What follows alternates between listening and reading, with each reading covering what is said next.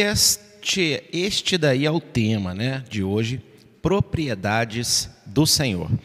Nós estaremos dando início então à carta de Romanos, estamos na primeira parte, vamos analisar do capítulo 1, verso 1 até o oitavo verso. O meu nome é Jameson Maciel, eu sou pastor da Igreja Evangélica Eliahu. Seja bem-vindo a mais uma escola de restauração. E vamos então, né, dar início às nossas leituras. Antes de colocar o texto aqui, é, eu tinha pensado que talvez eu fosse falar dos pontos principais, mas os primeiros versos das, da carta de Paulo traz tanta informação interessante para confrontar conceitos errados é, na maior parte né, do pensamento cristão que nós temos hoje, que eu falei, não, senhor, essa carta aqui vai ter que ser versículo, versículo, como foi Apocalipse. Não sei se as outras cartas serão assim, mas a carta de Paulo vai ser. Nós vamos estudar todos os capítulos, todos os versículos, não aperta o cinto aí e vamos começar. Diz assim do verso 1 ao verso 3 do capítulo 1 de Romanos. Paulo, servo de Yeshua, o Messias, chamado para apóstolo, separado para o evangelho de Deus, o qual antes prometeu pelos seus profetas nas santas escrituras acerca de seu filho, que nasceu da descendência de Davi, segundo a carne. E eu separei, é, nesse primeiro trecho aqui, três informações para trabalhar com vocês. A primeira é essa que está grifada aí agora, ó, chamado para apóstolo. Paulo não andou pessoalmente com Yeshua no ministério terreno do Senhor, mas foi separado por ele. Isso está lá em Atos 9, verso 15, quando né, é, o Senhor fala com Ananias, né? Porque eu separei esse para ir diante dos gentios, de Israel, dos reis da terra, né, para ser um dos principais enviados. E apesar da antecipação dos demais ao escolher Matias para substituir Judas de Iscariotes, que se enforcou ao trair ao Senhor, Mateus 27, 5, e Yeshua tinha em mente outros planos. Em primeiro lugar, eu queria deixar claro aqui para vocês que apóstolo vem do hebraico shalier, que é enviado. Então, os apóstolos são enviados. Em Atos 9, verso 15, o Senhor Yeshua está dizendo a Ananias, né, quando ele está instruindo o servo dele a ir lá na rua direita, em Damasco, para orar por, pelo tal do Paulo, e Ananias meio que questiona, senhor, esse rapaz é um perseguidor aí, né? Está prendendo os judeus crentes aí ao redor do mundo, só está sabendo disso, né? E e Yeshua fala com Ananias: olha, não, não pensa assim, não fale isso, porque eu separei ele para o enviar. Então, é, lá em, em Atos, nós vamos ter os demais apóstolos, né, tirando Judas, que tinha suicidado, após entregar ao Senhor, né, tamanho foi o arrependimento dele. É, eles vão então lançar sorte sobre duas pessoas, para ver quem vai substituir né, a vaga do 12 Shalir, do 12 apóstolo. E eles lançam sorte, vou até mostrar aqui o texto para vocês e tal. Só que nós vemos que a pessoa que eles vão escolher não tem tanto destaque assim na história bíblica, para não dizer nenhum. Mas nós temos então o apóstolo Paulo sendo levantado pelo próprio Yeshua, tal como foi os demais. Isso também é interessante. Os, os dois apóstolos originais foi o próprio Senhor Yeshua que levantou diretamente. Então, para preencher a vaga, faz todo sentido que também o próprio Senhor chamasse quem ele quisesse. Né? Então, aqui é, já está interessante aqui o início da carta para mostrar que a comissão de Paulo não veio por imposição de mãos humanas. Depois ele foi reconhecido pelos outros, lógico, mas foi feita através do próprio Senhor Yeshua Mashiach. E o texto é esse daqui, ó, Atos 1, de 24 a 26, que diz o seguinte: e, orando, disseram: Tu, Senhor, conhecedor dos corações de todos, mostra qual destes dois tens escolhido, para que tome parte nesse ministério apostolado, de que Judas se desviou, para ir para o seu próprio lugar. E, lançando-lhe sortes, caiu a sorte sobre Matias, e por voto comum foi contado com os onze apóstolos. Os apóstolos se precipitaram. Eles entendiam né, ainda mais dentro da cultura judaica da época, o número 12, um para cada tribo, não eram todos de, da, das 12 tribos, mas era um número correspondente a cada tribo de Israel. E eles tiveram a necessidade de preencher a vaga. Só que eles se esqueceram, lógico, né, que quem os chamou foi Yeshua. E aí eles fizeram uma sorte, quer dizer, eles lançaram os dados, né? Vamos ver, vai ser fulano ou ciclano, cara ou coroa.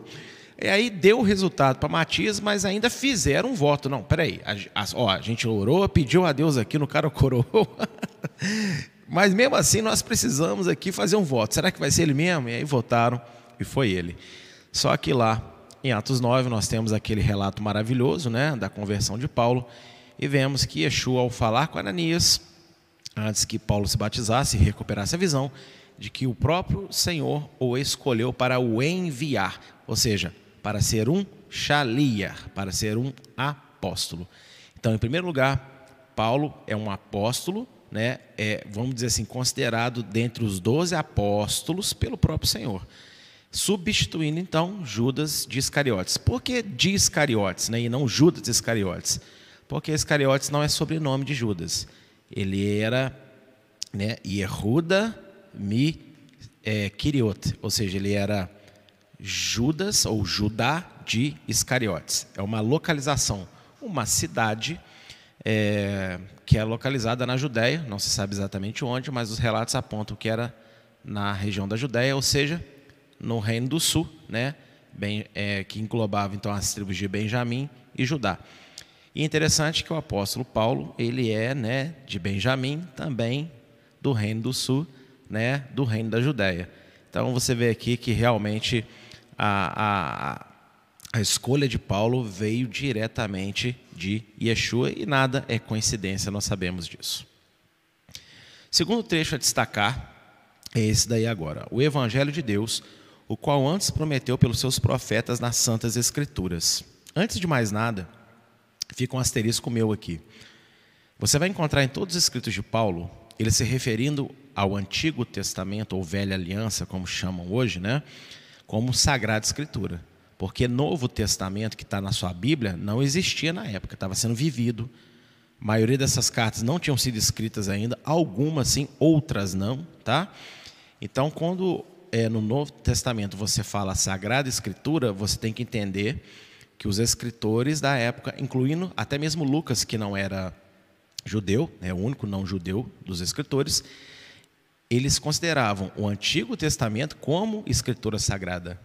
E nenhum deles escreveu nenhuma das suas cartas com a intenção de virar lá na frente Novo Testamento.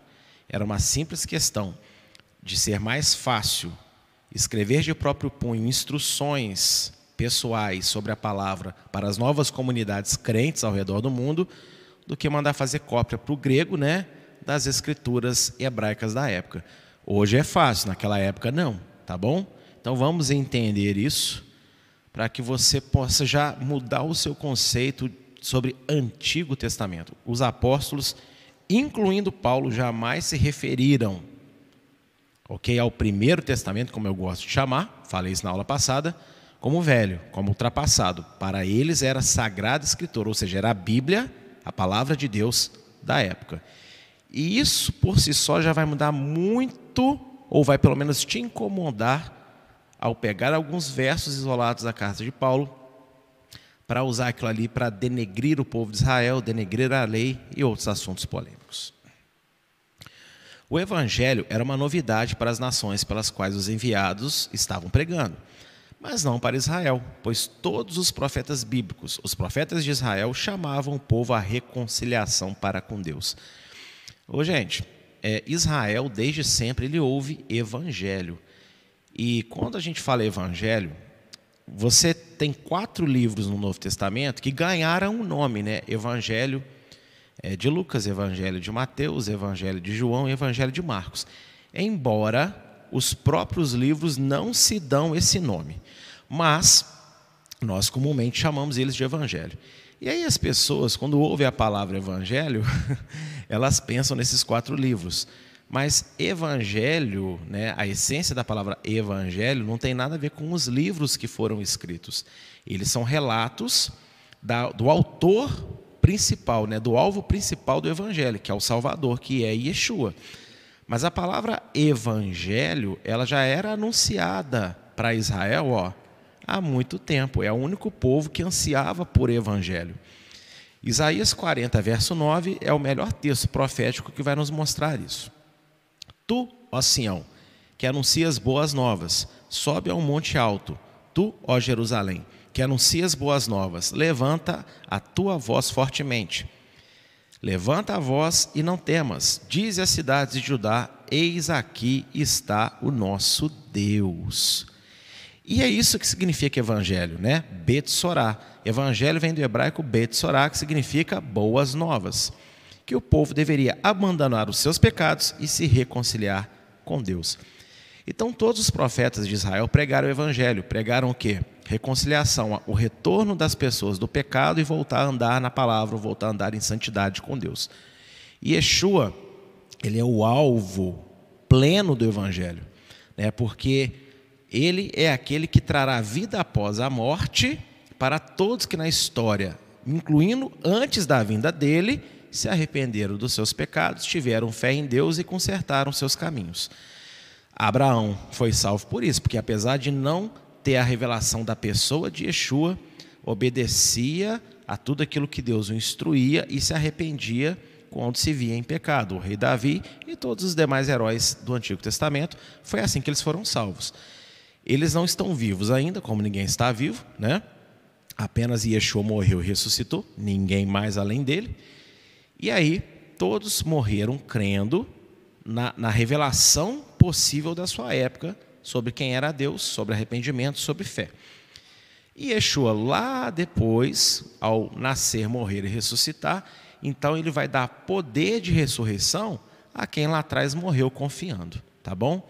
Mas mais sobre isso um dia ainda vou explicar melhor, né? Sobre a questão de pregou aos mortos, mas não vai ser hoje. Então entenda, evangelho é boas novas. Que boas novas? É a seguinte, olha, Deus não está feliz com a gente, mas Ele proveu meios da gente poder se reconciliar com Ele. Ele nos quer de volta. Isso é evangelho, isso é boas novas, tá bom? E veja que em Isaías 40, verso 9, quem que está pregando o evangelho? Sião, Jerusalém. Ou seja, a cidade prega, o monte prega? Não. Simboliza aqui o quê? O povo que fala de salvação, que fala de redenção, que fala de Deus, que fala da verdade. Então, o evangelho era uma coisa que os judeus ansiavam e anseiam até hoje. Eu não sei se é correto nós falarmos que os judeus não acreditam em evangelho.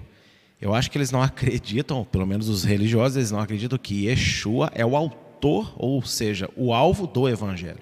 Porque eles não aceitam ele como Messias ainda. Mas eles anseiam pelo Evangelho, pelas boas novas, pela reconciliação para com Deus. E aqui em Jeremias 3, verso 22 e 23, nós temos aqui é, um, uma profecia muito interessante para você entender o que é boa nova. Né? Olha só o que vai dizer: Voltai, ó filhos rebeldes, eu curarei as vossas rebeliões. E depois o povo responde, né, lá no final do verso 23 em Adonai, nosso Deus, está a salvação de Israel. Deus, ao profetizar através de Jeremias, ele dá a pergunta para o povo e ele mesmo responde pelo povo. Né? Então veja que evangelho é quando somos curados da nossa rebelião, ou seja, da nossa rebeldia contra Deus. Israel, o evangelho para Israel é retorno a um Deus que eles já conheciam. E para o mundo, o evangelho é convite para voltar para um Deus ao qual eles abandonaram desde lá da Torre de Babel. Então, o evangelho é novidade para as nações, mas não era novidade para o judeu da época, porque ele ansiava por este evangelho. Ele ansiava por reconciliação com Deus. Só que as coisas aconteceram um pouco diferente do que eles achavam, né? com a cabeça um pouquinho presa ali na questão da ocupação romana, de ser povo santo, não se via como pecadores.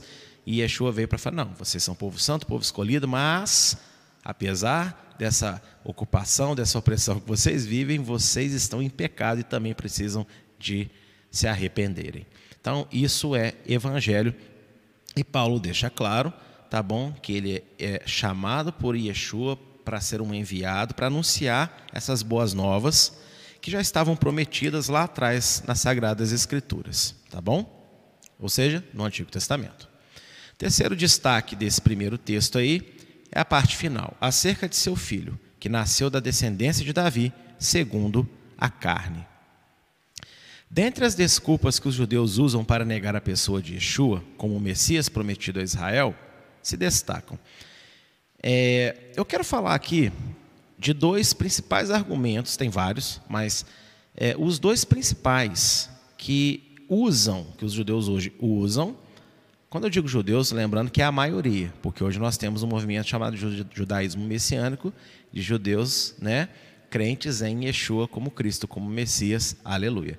Mas a maior parte da nação, a maior parte do povo espalhado na terra ainda não acredita que Yeshua é o Messias que foi prometido. Então, veja bem, eles usam é, alguns argumentos para justificar o porquê deles não acreditarem que Yeshua preenche a vaga de Messias. Né? E eu quero destacar esses dois pontos para explicar essa parte de, é, que eu sublinhei aqui da introdução da carta de Paulo. Primeiro, eles falam que o Novo Testamento relata duas genealogias diferentes para a mesma pessoa. Olha para mim aqui um instante. É, você tem em toda a história bíblica, desde o início, lá já em Gênesis, né, antes do relato de Noé, Deus colocando genealogias. E isso não é um escrito bobo, irrelevante, não. Paulo ele, ele orienta para que a gente não fique em debate sobre essas coisas. Mas isso não quer dizer que, ela, que elas não são importantes. Né? Porque o próprio Deus faz questão de relatar genealogias na Bíblia. Isso para Deus é importante, porque Deus ele quer mostrar a origem das coisas, quer dar a confirmação de tudo que ele falou, de onde veio e por que vai, né? ou para onde vai. Então os judeus falam o seguinte: olha, é, o livro de vocês aí, né, eles falam o livro dos cristãos, Novo Testamento, tem duas genealogias para a mesma pessoa. É, tem uma genealogia para em Mateus, tem uma genealogia em Lucas. Como pode uma só pessoa ter duas árvores genealógicas diferentes? Né? Agora, voltando aqui para a explicação escrita, mas a explicação mais simples, baseada no texto grego, é que enquanto Mateus relata a descendência de José, Lucas cita a de Maria. Quando você vê os textos, parece que Lucas também fala de José. Só que ali no grego, Coeni, quando você dá uma estudadinha, quando você vai ali, você percebe que a linguagem é um pouco difícil e ele está citando, na verdade, José, não para falar da descendência de José, mas ele está citando né, Maria. E na tradução em português, né, fica assim, ó. Mateus 1, de 15 a 16. E Eliúde gerou a Eleazar, Eleazar gerou a Matã, e Matã gerou a Jacó, Jacó gerou, Jacó gerou a José, Maria de Maria, do qual nasceu Yeshua, que se chama Messias. Mas em Lucas 3, 23 vai dizer assim, olha, e o mesmo Yeshua começa a ser quase 30 anos, sendo como se cuidava, filho de José, filho de Eli. Está vendo? Em Mateus, José é filho de Jacó. Mas em Lucas, José é filho de Eli. Né? Então, no escrito, sabe, é dar a entender que este José não é o marido de Maria, é o pai de Maria. Mas aí, né, não dá aqui para mostrar, até porque vocês não vão entender aqueles que não estudam, né, e não têm conhecimento da língua grega. Mas isso é facilmente caído por terra, essa questão das duas genealogias. Um quis mostrar a genealogia de José, né, o marido de Maria, o outro quis mostrar né, de José, o pai de Maria, ou seja, que o Lucas considerou como o descendente de Davi, vamos dizer assim. E o segundo argumento que os judeus usam para negar Yeshua como Messias é esse daqui, ó o fato de Yeshua não, não possuir pai judeu, da tribo de Judá, como era o rei Davi. Uma vez que a tradição cristã atesta que José era apenas o pai adotivo de Yeshua, já que o Senhor foi gerado pelo Espírito Santo. Então, é, qualquer igreja que você entrar vai falar a mesma coisa, né? que Deus gerou Jesus, gerou Yeshua no ventre de Maria, e que José né, criou ele como filho, mas ele não era pai de Yeshua. Isso, quando o judeu ouve isso, ele dá tilt, ele fala, não, não pode. Por que ele fala que não pode? Porque as profecias falam da zera de Davi. Essa palavra zera é semente, que é literalmente o esperma masculino, que vem do homem. Então, como ele é filho de Davi, sem, né, sem ter vindo né, da, da semente, né, do esperma masculino, de um descendente masculino de Davi. Então, eles não aceitam isso. Isso daí é, talvez seja um dos maiores, se não o maior complicador para a aceitação de Yeshua como Messias. Né?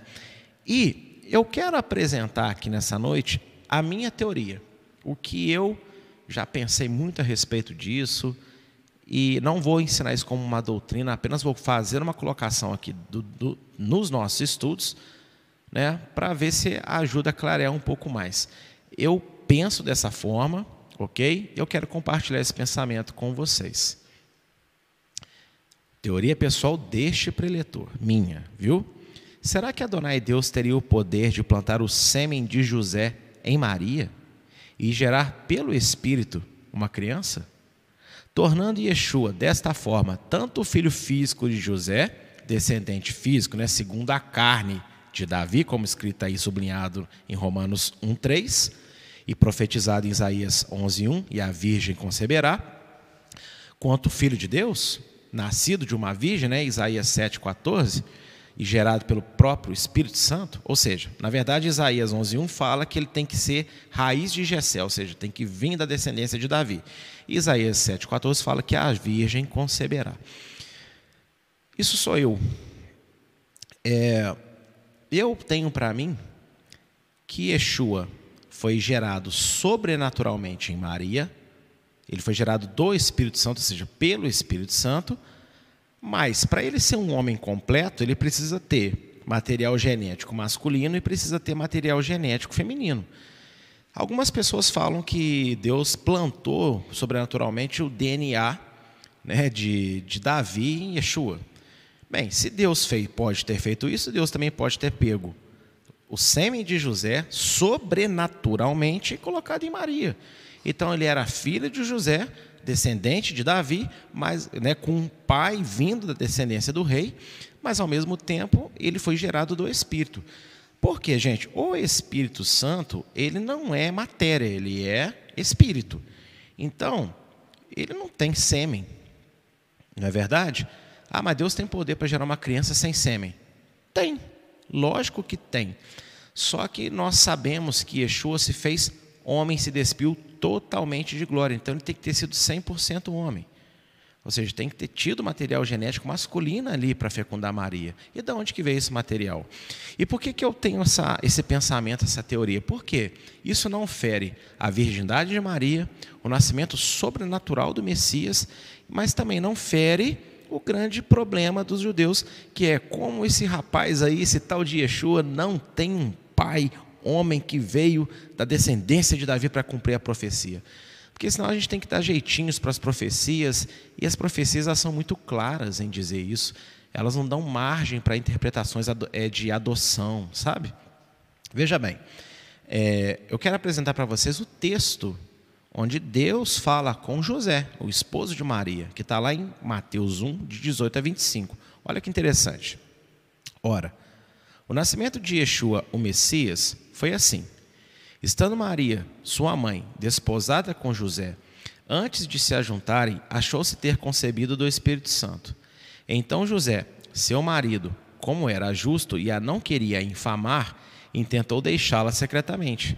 E, projetando ele isto, eis que um sonho lhe apareceu um anjo do Senhor, dizendo: José, filho de Davi, não temas receber a Maria, tua mulher, porque o que nela está gerado é do Espírito Santo, e dará à luz um filho, e chamarás o seu nome Yeshua, porque ele salvará o seu povo dos seus pecados.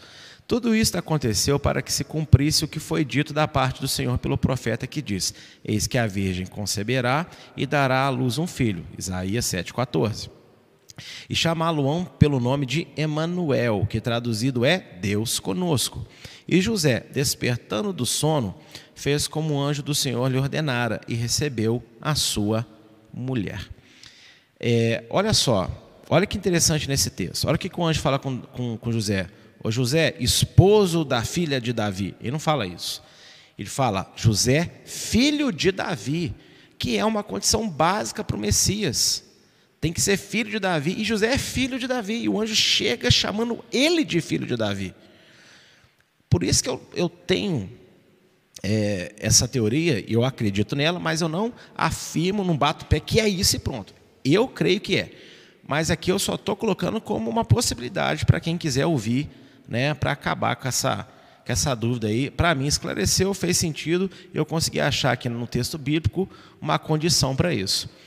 Então, para mim, o Espírito de Deus foi lá em José, catou a sementinha do organismo dele, sobrenaturalmente, né, e transladou para dentro do óvulo de Maria, gerado do Espírito. Então, Yeshua é, né, é Ben Yosef, é Ben José, é filho de José, filho de Davi, e ao mesmo tempo é filho de Deus, porque foi gerado de uma forma milagrosa. Deus não deu é, filho a uma estéreo. Maria não era estéreo. Ele gerou em Maria um filho sem que tivesse necessidade do ato sexual. Isso, para mim, preenche todas as lacunas. E eu achei interessante colocar essa possibilidade para vocês. Vendo aqui agora, eu não tinha pensado em falar isso, mas algumas pessoas às vezes falam assim: ah, Jesus tinha que chamar Emanuel, porque fala ele será chamado Emanuel. É, entenda a linguagem hebraica que quando diz assim será chamado, não é que o nome dele vai ser esse, ele vai ser conhecido como Immanuel, ou seja, é, Immanuel, é Deus conosco. É assim que ele vai ser visto. Onde quem vê ele, vê a Deus, tá bom? Porque ele representa totalmente a plenitude de Deus. É, é, o que ele fala, inclusive, com Felipe lá na, em João, né? Oh, Felipe, como assim? Você está me vendo e pede para ver o Pai? Não entendeu nada ainda. Eu sou Emmanuel, sou Deus com vocês. Quem me vê, vê o Pai. Né? Agora, olha só, eu deixei um espaço em branco para mostrar para vocês essa frase, né? Porque muita gente tem dúvida. Ele chamará Jesus porque ele salvará. Porque as pessoas não entendem, não estudam, não aprofundam. Jesus é uma adaptação do grego Jesus, que é uma adaptação do hebraico Yeshua, que é uma contração do nome hebraico completo dele, Yehoshua. Né?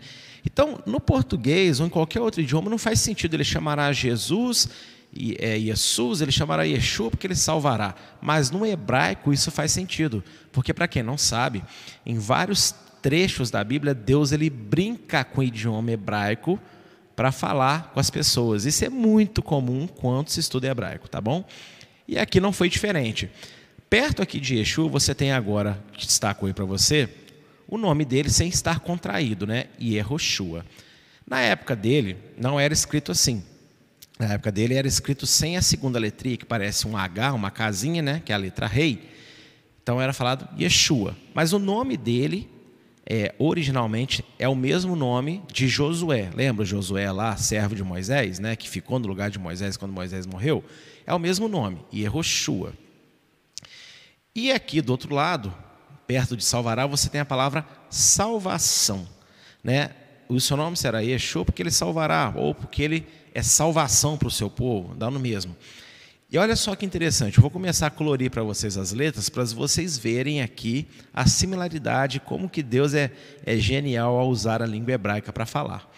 Você tem no nome de Yeshua e também na palavra salvação, a letra é, rei, né? a letra rei não, o Yud, que é a primeira letra, esse, tipo uma vírgulazinha assim, né? um apóstrofo. Você tem no nome de Yeshua e no nome, na palavra salvação, a letra rei, que está agora em azul para você. Você tem no nome de Yeshua e na palavra salvação, a letra Shin e a letra Vav, que parece um W, né? E parece aí um, uma perninha, né? Um cajadinho. E você tem também, nas duas palavras, a letra Ain.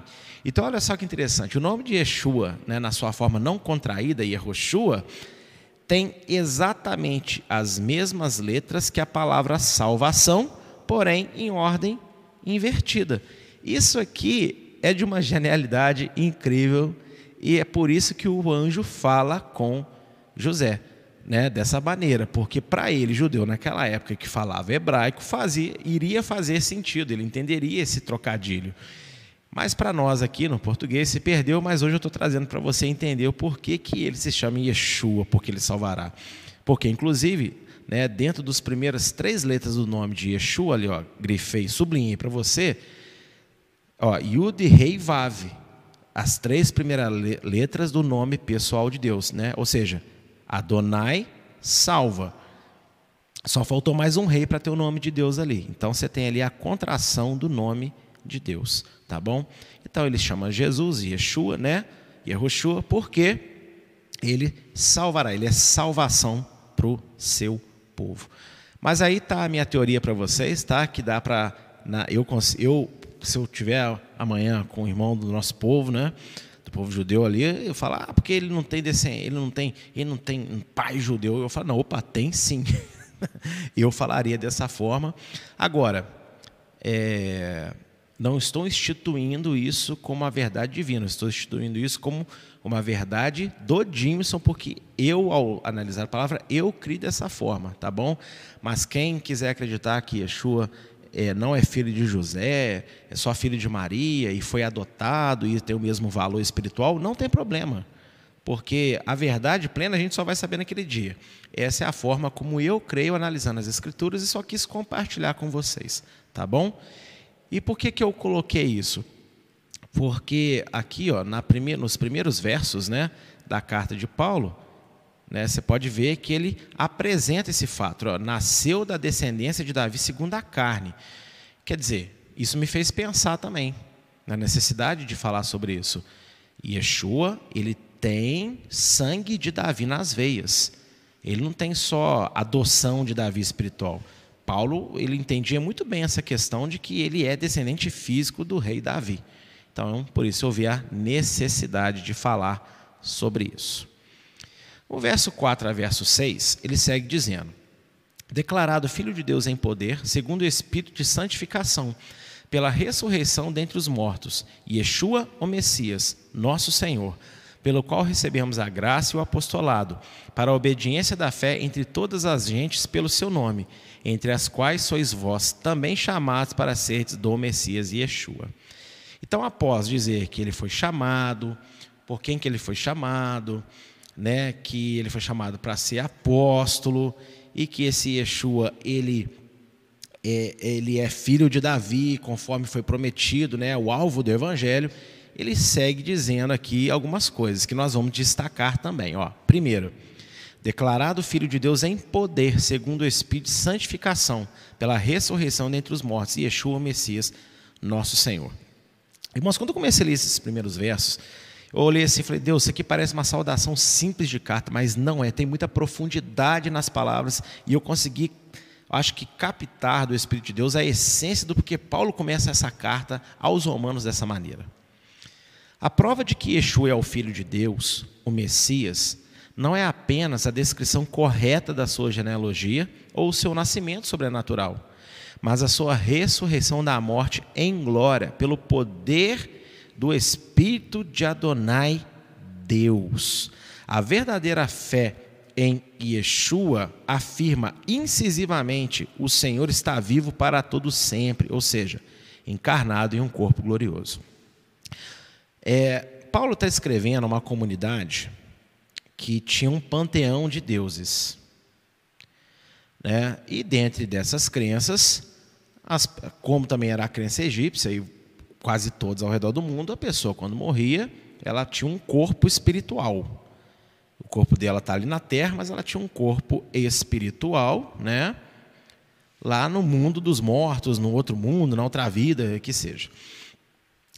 E Paulo, ele começa a dizer o seguinte: olha, esse Yeshua aí, que me fez apóstolo, que é filho de Davi, segundo a carne, o que prova que ele é o filho de Deus? O que prova de que ele realmente é a salvação, não é o fato dele ter nascido e morrido, é porque ele ressuscitou em glória pelo poder do Espírito de Deus. Gente, o que faz de Yeshua ser quem é, é porque ele não apenas é da descendência de Davi, não é apenas o fato dele ter nascido de forma sobrenatural, é o fato dele ter ressuscitado. E o que, que significa ele ter ressuscitado? que ele tem um corpo. É um corpo de glória, mas é um corpo. Yeshua não é um espírito desencarnado, evoluído, luminoso que está por aí nas regiões celestiais, não. Yeshua ele é ser humano para o resto da existência dele. Ele se esvaziou e se fez homem, ok? A, a, a, dificuldade do cristão entender isso, aí começa, né? Chover, ah, porque você é herege, ah, porque ele é Deus. Sim, ele é Deus, mas ele é Deus encarnado no corpo de uma pessoa. Ele, Deus criou para ele um corpo, um invólucro, e ele está ali agora condicionado esse invólucro para todo sempre. Ele abriu mão da divindade dele. Ele não era meio homem, meio Deus. Ele era Deus sem divindade, dentro de um corpo humano. Tudo que ele fez, ele fez independência do Pai, no poder do Espírito Santo, porque de si mesmo ele não tinha mais poder para nada. Ele se esvaziou da sua glória. Isso, isso que significa.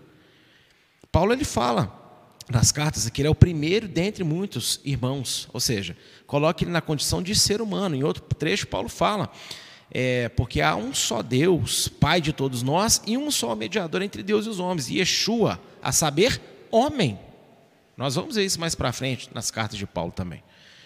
Então, Yeshua, ele é Deus, mas dentro de um corpo, para sempre. E se nós falamos de Yeshua, mas não entendemos que ele possui um corpo como o nosso, só que não é um corpo. Quando fala corpo glorioso, gente, você tem que entender que corpo glorioso não é um corpo fosforescente, não, entende? Corpo glorioso é um corpo que não está sujeito mais ao pecado. Tanto que ele pede para comer com os discípulos, né? Porque eles olham assim, não acreditam, não, me dá um peixe para a gente comer, toca aqui. Para eles verem, é um corpo, é o meu corpo, só que é um corpo que agora não está sujeito mais ao pecado, ele não envelhece mais, né? ele, não, ele não se corta, ele é um corpo, é um super corpo, né? mas é um corpo. E isso é essencial para a nossa fé. A falta de entendimento disso leva muitos cristãos a, a, a estarem apegados à dor da morte.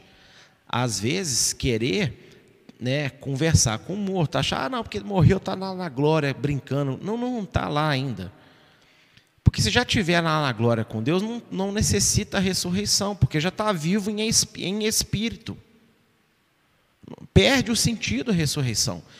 E Paulo, ele deixa claro aos romanos: olha, esse Yeshua, o Messias que me chamou para ser apóstolo, o filho de Davi, ele está vivo. Ele morreu, mas ele ressuscitou. E isso é a maior prova de que ele é quem é. Isso tem que entrar na nossa cabecinha também. Tá bom? Não há conversa com o morto. Não há Deus comunicando com ninguém através de um espírito morto. Não tem morto nenhum lá no céu brincando. Ah, não, mas e o Lázaro lá que foi para o seio de Abraão e Abraão conselou? Era uma parábola, ou seja, era uma historinha literalmente que Yeshua inventou, não era um caso verídico, era uma história que ele inventou para passar um princípio. Que não é nada do que as pessoas falam também. Como é o inferno. Não tem nada a ver com isso. Então entenda, faz parte essencial da fé acreditar, proclamar e ter esperança na ressurreição. Tá bom? Isso é inegociável. 1 Coríntios 15, de 16 a 18. Por quê? Se os mortos não ressuscitam, também o Messias não ressuscitou. E se, os, se o Messias não ressuscitou, é vã a vossa fé e ainda permaneceis nos vossos pecados. E também os que dormiram no Messias estão perdidos. Está vendo?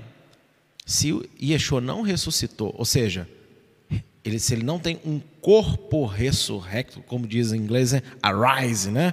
Se ele não se levantou dentre os mortos, o corpo dele não foi glorificado, e ele não habita em um corpo, a gente crer, crer em Yeshua, crer em Jesus é perda de tempo, é o que o apóstolo Paulo está dizendo. Então, a base da fé cristã, a base da salvação, não está no fato dele ter morrido na cruz, está no fato que após morrer na cruz, ele ressuscitou. Isso é essencial. E isso faz muita falta nos dias de hoje, com tudo que está acontecendo na humanidade, com esse número elevado de mortes, pessoas que estão nas igrejas se revoltando contra Deus, esfriando na fé, porque não aceitam a perda do seu ente querido. E se a pessoa era muito fervorosa na fé, fica pior ainda. Ah, como pode? Deus pode deixar isso acontecer? Era do Senhor. Quer dizer, Que desespero é esse? Lógico que você vai sentir dor, você vai chorar, vai bater saudade às vezes. Isso é uma coisa natural, a saudade fica. Agora, você viver como se, assim, se não houvesse esperança, você perdeu a pessoa para sempre. Então você tem que estar tá tomando cuidado com a tua salvação, meu irmão. Porque se você tenha o medo de nunca mais ver ninguém que já morreu, como é que você está vivendo diante da presença de Deus? Porque se você estivesse vivendo na presença de Deus com qualidade, o Espírito de Deus vai colocar em você fé na ressurreição. Isso não é pregação de pastor nenhum. Isso, é, isso vem do próprio Espírito de Deus. Isso é essencial à fé. Tá bom? E Paulo ele deixa claro isso. Se não há ressurreição, então é tudo em vão. Porque é o fato de Yeshua ter ressuscitado que venceu que mostra que realmente a morte dele na cruz venceu o pecado. Se ele só tivesse morrido na cruz, irmãos, o pecado não teria sido vencido. A ressurreição dele é a prova cabal, primordial, essencial de que o sangue dele expiou o pecado. Por quê? Porque venceu o grande último inimigo, como diz lá em Apocalipse. E Paulo também fala: a morte. Ressurreição é vitória sobre a morte. Tá bom? É a prova, é a prova essencial da vitória sobre a morte. E aí vai te ajudar também a não ser influenciado, não ser perseguido por pessoas que na sinceridade da sua fé, que acreditam nessa questão de espíritos desencarnados, seja lá qual for o segmento do mundo que existem muitos que falam disso, chega às vezes para aquele irmão que está sofrendo e vão, não, vamos puxar com uma conversa, uma comunicação, não é bem desse jeito. E eu conheço muitas pessoas que voltaram atrás na fé em Yeshua e hoje seguem esse tipo de pensamento por não entender ressurreição. Então, toda vez que tiver uma tristeza no seu coração e você sabe que o teu ente querido morreu na presença, dá um tapa na cara de um lado, do outro, opa, deixa eu cuidar de mim aqui, porque ele e ela já está garantido, eu tenho que garantir o meu também. Amém, queridos? Então vamos vigiar nesse ponto aí ressurreição não é negociável. Tem que haver um corpo. Ponto. Segundo ponto que eu quero destacar do verso 4 a 6. Pelo qual recebemos graça e apostolado, ou seja, esse Yeshua, filho de Davi, que ressuscitou, ele me deu graça, salvação e me chamou para ser apóstolo. Yeshua é aquele que comissiona e capacita pessoas para realizar a obra e cumprir a vontade de Adonai Deus. Ninguém deve se gloriar de suas próprias capacidades espirituais, pois sem o Senhor, nada que se origina em Deus verdadeiramente pode ser feito. Existem no mundo poderes espirituais, existem sinais miraculosos que Deus permite a falsos profetas e a demônios para enganar pessoas. Deus permite isso. Agora, o verdadeiro sinal miraculoso que vem de Deus tem que vir através de Yeshua, porque ele é o único caminho, ele é a única verdade, ele é a vida. Então, meus irmãos, é, ninguém pode se gloriar por ser ou por fazer algo grande. Se fez é, ou faz alguma coisa que as pessoas olham e admiram e glorificam a Deus por isso, isso não é mérito próprio, isso vem de Deus. E Paulo, ele está falando para uma comunidade de pessoas que engrandeciam ao ser humano. Você tem que lembrar, estudar um pouquinho de história para ver como é que eram os romanos, o que, que os romanos pensavam acerca de si mesmos. Então, olha a linguagem de Paulo, ele vem combatendo já desde o início, já na sua salvação, conceitos profundos demais para uma comunidade recém-formada, recém mas que não tinham ainda profundidade de conhecimento sobre os conceitos básicos da fé em Deus e da palavra de Deus. Inteligentíssimo, Paulo. Inteligentíssimo. Olha o que diz em João 15, de 4 a 5. Está em mim e eu em vós. Como a vara de si mesma não pode dar fruto, se não estiver na videira, assim também vós, se não estiverdes em mim. Eu sou a videira e vós as varas. Quem está em mim e eu nele, esse dá muito fruto, porque sem mim nada podeis fazer. Então, Paulo ele já vem aqui combatendo a, a grandeza de si mesmo. Né? Tipo assim, olha, se fazemos alguma coisa, é porque esse Yeshua, filho de Davi, que morreu e ressuscitou e vive está, ele nos capacitou. Ele me capacitou para ser apóstolo e ele me salvou. Está entendendo como é que está tudo conectado às informações que parece uma, uma saudação simples, mas não é uma saudação simples. Já é ensinos aqui muito profundos para ajudar vários de nós em questões que acredito que muitos têm dúvidas ainda. E o terceiro ponto é o seguinte: olha, para a obediência da fé entre todas as gentes pelo seu nome. Então, olha só Paulo dizendo: olha, é, Yeshua, que é filho de Davi segundo a carne, mas confirmado como filho de Deus pela ressurreição dentre os mortos, me chamou para ser apóstolo, né? E me deu salvação para quê? Olha só que interessante. Ele explica: para obediência da fé, ou seja, pela fé obedecer a Deus no meio de todo mundo. Isso aqui eleva o patamar de vida cristã de uma maneira que você não imagina.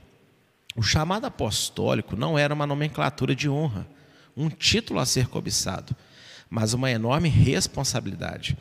Pois os enviados pelo Senhor deveriam ensinar aos convertidos, pela pregação do Evangelho, a exercer a verdadeira fé, que é aquela que obedece a Deus e leva ao centro da sua vontade, ou seja, a uma vida de santificação. 1 Tessalonicenses 4,3, Paulo ele diz né, que esta é a vontade de Deus, a vossa santificação e que vos abstenhai da fornicação ou prostituição. Gente, para que, que Paulo foi feito apóstolo? Para todo mundo chamar ele de santo apóstolo, para todo mundo né, querer o mesmo? Não, ele foi feito apóstolo, por quê? O que, que é o apóstolo mesmo? Enviado. Enviado para quê? Para pregar evangelho. O que, que é evangelho? Boas novas. O que, que são essas boas novas? Sai do pecado e se reconcilia com Deus. Olha só como que Paulo constrói a introdução da carta dele, de forma primorosa, inteligentíssima, totalmente inspirada por Deus. Ele coloca o Senhor no seu devido lugar, né, o Senhor Yeshua, como alvo de tudo aquilo que engloba o reino de Deus. Ele é né, a, intermediação entre o reino de Deus e a humanidade confirma ele como sendo, ao mesmo tempo, alvo das profecias, é, o cumprimento físico da promessa de ser descendente de Davi, filho de Abraão, e ao mesmo tempo, como aquele que está vivo para tudo sempre, ou seja, com isso sendo confirmado também pelo próprio Deus sobrenaturalmente como Salvador. Esse Yeshua, né, que é tudo isso, salvou ele e fez dele um apóstolo. Para quê? Fez dele um apóstolo para que ele seja enviado pregando reconciliação entre as pessoas e Deus. Ao judeu, a reconciliação daqueles que desobedeceram a palavra conhecida, a todos os povos, a reconciliação daqueles que não sabem quem é Deus e que esse Deus é um só e que esse Deus tem uma santidade, uma palavra que não pode ser desobedecida. Perfeito. Vocês entenderam? Perfeito. Então, ser apóstolo não é o que virou hoje, né? E aqui, deixa eu deixar muito claro, deixa eu deixar, né? É, Deixa-me é, esclarecer que existe apóstolo no dia de hoje, sim. Não é do mesmo tipo que foi os doze originais e Paulo que substituiu Judas, né? Então os três, vamos dizer assim. Mas todo aquele que é levantado por Deus, enviado por Deus para é, fazer com que pessoas se convertam do seu pecado e andem na linha, ou seja, educar as pessoas, guiar as pessoas na verdade de Deus, isso é um chamado a apostolar, tá bom?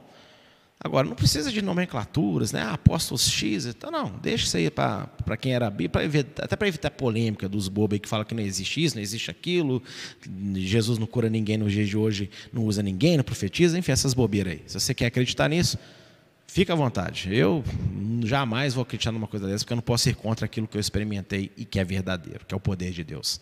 Aleluia. Então veja, é, para que, que Deus levanta apóstolos? Para guiar o povo em santificação. Tá bom?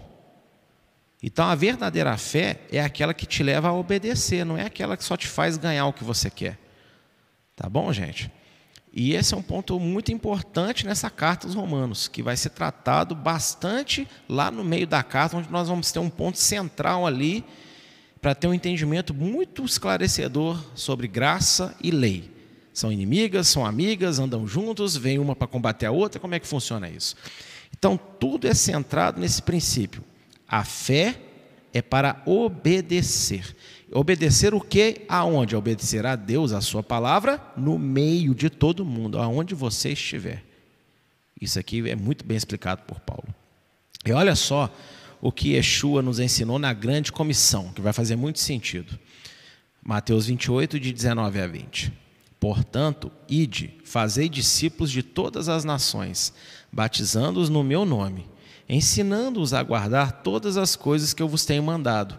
E eis que eu estou convosco todos os dias até a consumação dos séculos. Amém. Gente, olha aqui. Olha o que é a grande, a grande comissão. Não é só ir pregar e batizar, não. É ensinar as pessoas que foram batizadas pela pregação a obedecer a tudo que Yeshua mandou. E o que, que Yeshua mandou? Os mandamentos de Deus, a lei de Deus. Só que com a explicação dele. Não com a explicação rabínica da época, não com a explicação de nenhuma outra pessoa. A explicação vinda direto do trono de Deus. Ou seja, a lei de Deus aplicada verdadeiramente, na íntegra, sem adendos e sem é, cortes, não é isso? Então, olha só, a grande comissão tem a ver com edificar pessoas convertidas na verdade da palavra. O ID não é só entregar panfleto e batizar pessoa. O ID tem a ver com estruturar pessoas batizadas pela evangelização.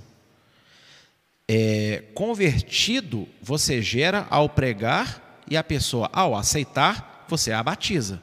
Mas discípulo é o convertido batizado que agora vai aprender a viver de forma que Deus se agrada. Porque senão, do que, você se converteu? Ah, não, eu só converti porque antes eu não, eu não acreditava em Yeshua, agora eu acredito. Não, não é só isso que envolve conversão. Conversão significa que, ao você aceitar Yeshua, você vai aceitar tudo aquilo que envolve o reino de Deus. Ou seja, você vive nesse mundo, mas você vive segundo as leis do reino de Deus. Você vive segundo a vontade de Deus. Você se relaciona segundo a vontade de Deus. Você se veste, você come, você olha, você escuta, você fala, você pensa. Um convertido genuíno, ele não pode sequer se irar e, e, e, falar bobagens da sua boca, como todo mundo fala, ah, não, porque o meu sangue subiu. Não existe isso. Até a forma de se irritar tem que ser diferenciada.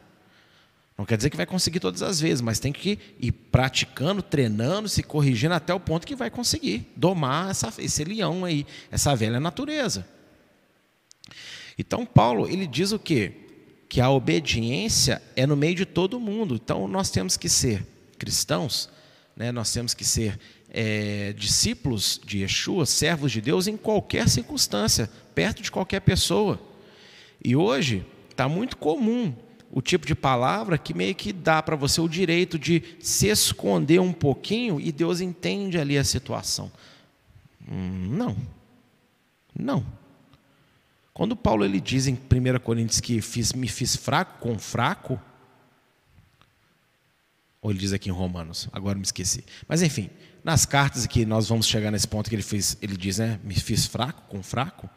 Isso não tem nada a ver que, tipo assim, eu, eu, eu mergulhei ali no pecado momentaneamente para resgatar o pecador. Que é isso? Que absurdo é esse?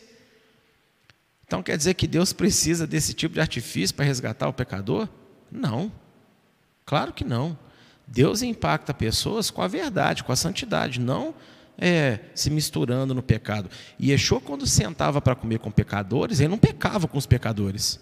Não tinha conversa obscena com os pecadores. Não ria de piada imoral com os pecadores. Ele sentava com eles para ali, com a sua alegria, com a sua doçura, com a sua mansidão, com a sua sabedoria, envergonhar aquelas pessoas e trazê-las para a luz. Ok? Então tem esse negócio de você se esconder que é crente um pouquinho porque Deus vai entender naquele momento, no seu trabalho, na sua família, né? Como dizem alguns, né? Ah, pastor, sabe como é que é? Eu tenho que ter sabedoria. Que sabedoria do, do, do cão que é isso, né? E Yeshua deixou muito, de, Yeshua deixou muito claro. Se você me negar diante dos homens, eu também vou te negar naquele dia. E negar Yeshua não é só você falar que não acredita nele, não. É você se dizer não acreditar nele, sair fora da obediência para não escandalizar os pecadores no seu pecado. Eu, hein? Vigia aí, tá, crente? Hashtag vigia crente. E o último trecho que eu quero destacar aqui, finalzinho do verso 6, olha. Entre as quais sois também vós chamados para serdes do Messias e Yeshua. Paulo está fazendo um comparativo. Olha, eu fui salvo para obedecer no meio de todo mundo. E vocês também, chamados para serdes de Yeshua. Ou seja, o chamado apostólico é, é para cativar, motivar, ensinar, dar exemplo às outras pessoas de como que elas têm que viver também. Por isso que em uma das suas cartas, Paulo fala o quê? Me copia. Olha só. Agora você vai entender que Paulo não estava sendo soberbo, arrogante, presunçoso. Mas ele entendeu o chamado de apóstolo dele. Bem, eu sou apóstolo, então eu sou exemplo com a minha vida para que outros vivam como eu tenho que viver. Porque, na verdade, para copiar como ele, Yeshua, viveu. Eu copio ele, os outros me copiam, todo mundo está copiando ele então.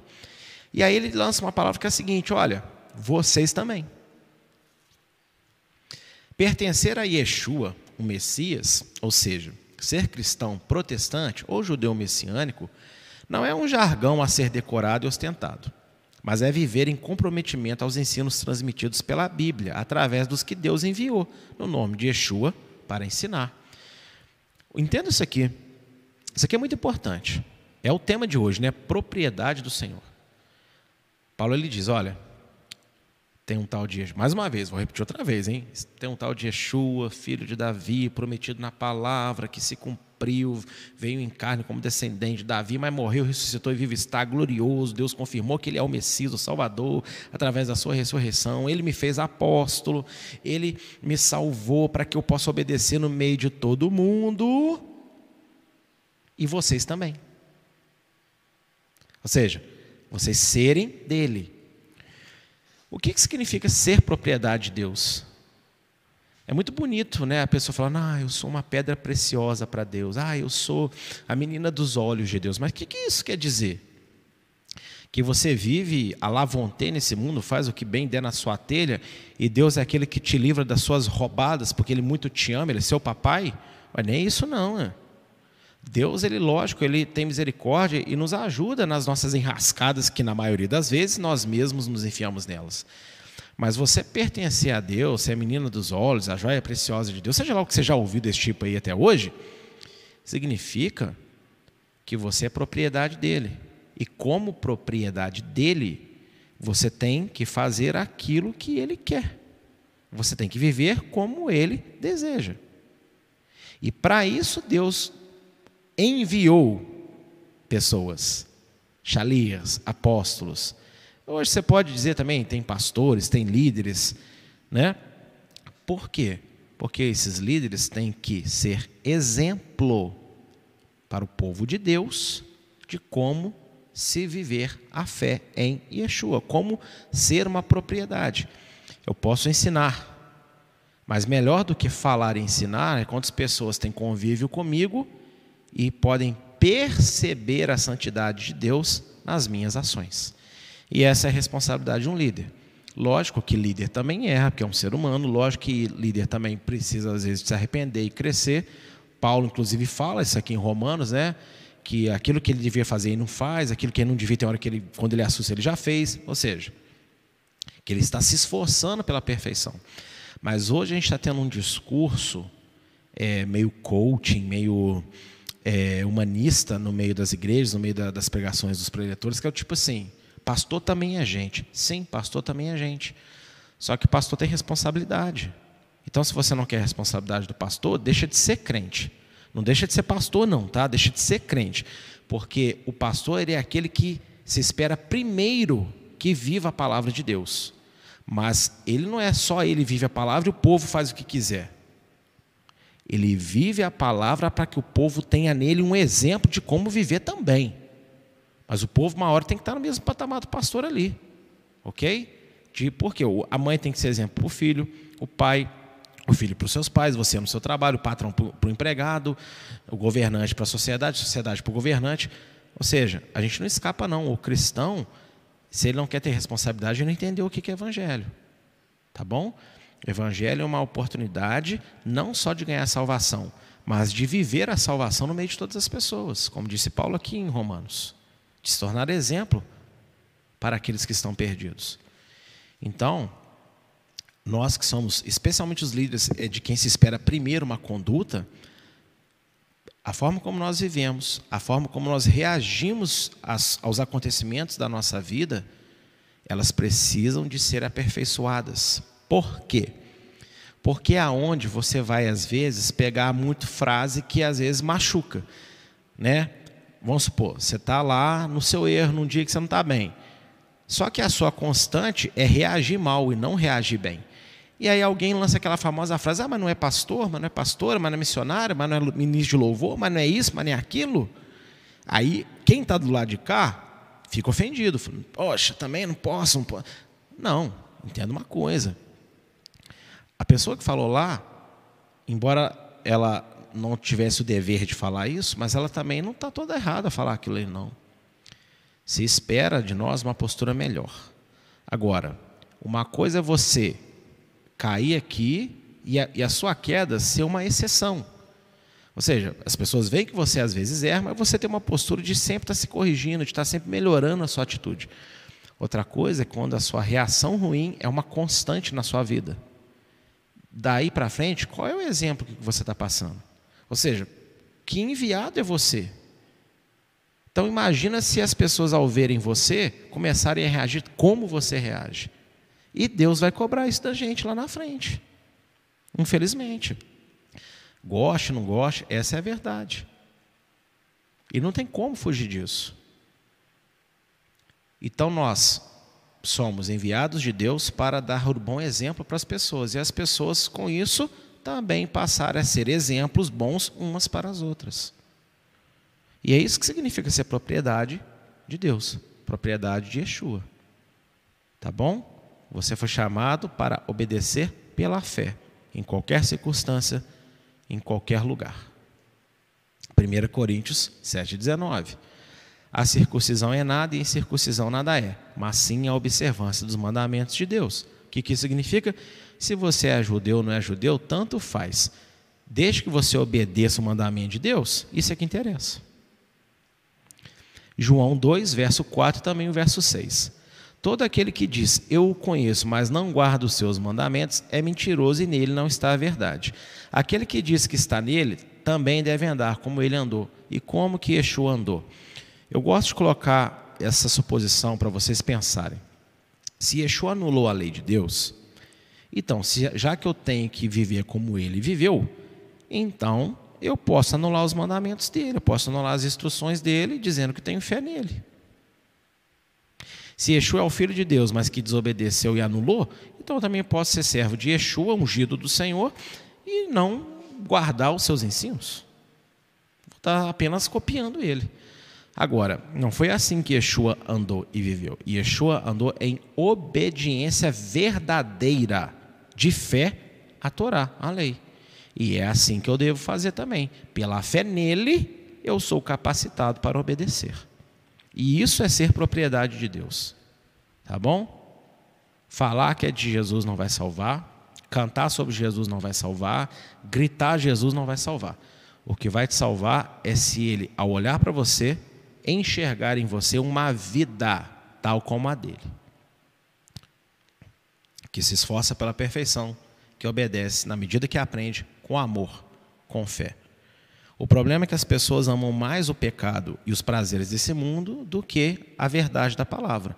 E aí todo mandamento se torna pesado, cansativo, jogo pesado, judaização e por aí vai. Mas sabe qual é a verdade? Desculpa ferir quem está ouvindo aí. Mas é que quem argumenta assim não ama a Deus tanto quanto pensa que ama. Pensa que ama, mas não ama. Porque o amor a Deus, Deuteronômio 13, tá? Vai lá ler quem determina qual é a régua de medida de amor é Deus, não somos nós, não. Não é eu que faço o que eu penso e eu falo, Deus, o Senhor me ama muito, porque olha só o que eu faço para o Senhor. Deus, ele tem um prumo.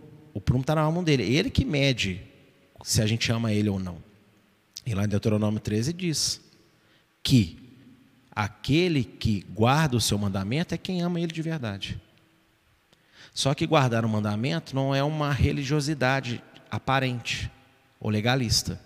É um ato de fé e amor. a salvação que ele nos deu em Cristo Jesus, em Yeshua HaMashiach. Conclusão. Lendo agora o verso 7 e 8 de Romanos 1. A todos os que estáis em Roma, amados de Deus, chamados santos, graça e paz de Deus nosso Pai e do Senhor Yeshua Messias. Primeiramente dou graças ao meu Deus por Yeshua Messias acerca de vós todos, porque em todo mundo é anunciada a vossa fé. Paulo, recebendo notícias da notoriedade da fé em Yeshua, que havia se instaurado em Roma, escreveu àquela nova comunidade na intenção de aperfeiçoá-los nos conceitos sobre a fé e sobre a palavra de Deus. Paulo não tinha ido em Roma, ele não participou da formação daquela, daquela comunidade. Eu nem sei se algum dos outros apóstolos tinham ido lá, porque você tem que se lembrar de Atos onde aproximadamente 3 mil judeus espalhados de toda a terra estavam em Jerusalém celebrando Pentecostes, e depois cada judeu voltou para a sua, para sua região. E quando voltou para a sua região convertida a Yeshua, começou a anunciar que ele era o Messias. E aí começou, come, algumas comunidades nasceram sem a pregação de um enviado, sem a pregação de um apóstolo. Mas eles iam lá depois, pessoalmente, ou através de cartas, para poder o quê? Dar estrutura para aquela comunidade recém-formada, para que a coisa não fugisse do prumo. E é, o causa aqui da, é a causa aqui, é o motivo aqui de Paulo escrever aos Romanos. Há uma nova comunidade que está sendo, inclusive, elogiada, tá, tá, notícias estão correndo muito fora da fé lá dos romanos, mas Paulo, por nascer em Tarso, por crescer em Tarso, conhecer bem a cultura greco-romana, ele sente a necessidade de escrever aos romanos alguns conceitos que com certeza Deus colocou nele. Olha, Paulo, escreve uma cartinha para eles lá, porque a coisa vai desandar ali. E você vai ver nas outras aulas que coisas que temos hoje de errado na igreja, não é que Paulo escreveu para eles. Será coincidência? Lógico que não. A carta aos Romanos, certamente, é uma das mais importantes para que haja correção de vários desvios doutrinários ao longo da história cristã. Então, meu irmão, tenha paciência. vocês que já me acompanham sabem que eu não gosto de correr para ensinar nada. Fiquei aqui só em oito versículos hoje, na introdução aqui da carta, mas já teve bastante assunto interessante para falarmos. O importante para mim é a gente esmiuçar e conhecer tudo que engloba as palavras da Bíblia. Amém?